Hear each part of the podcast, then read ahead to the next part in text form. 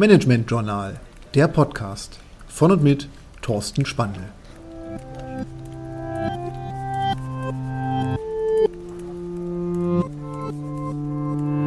Lifehacks für Social Media.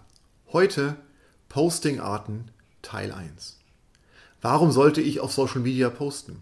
Warum sollte ich Updates über Social Media bekannt geben? Warum sollte ich mir Inhalte für Social Media ausdenken? Aus verschiedenen Gründen werden heute Social Media Netzwerke für genau diese Posting-Typen genutzt. Das könnte durchaus sein, dass die Postenden das aus einem gewissen altruistischen, sogenannten selbstlosen Motiv machen, einfach weil sie ihre Inhalte teilen wollen, weil sie Wissen vermitteln wollen. Es kann aber auch gut sein, dass wir im Social Media Kontext posten, um uns in Erinnerung zu rufen. Oder auch drittens, wir nutzen Social Media, um für uns einen Expertenstatus aufzubauen.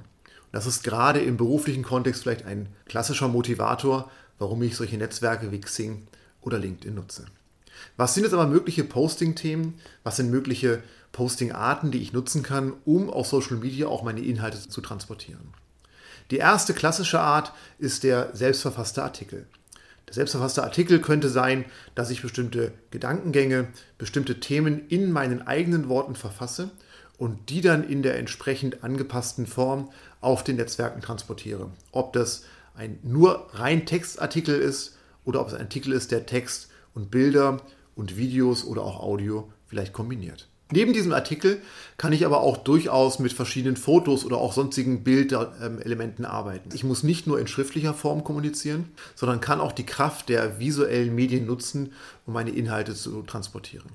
Und darüber habe ich natürlich die Möglichkeit, vielleicht viel schneller, viel einfacher und auch animativer die Leser und mein Netzwerk dafür zu begeistern, sich damit zu beschäftigen.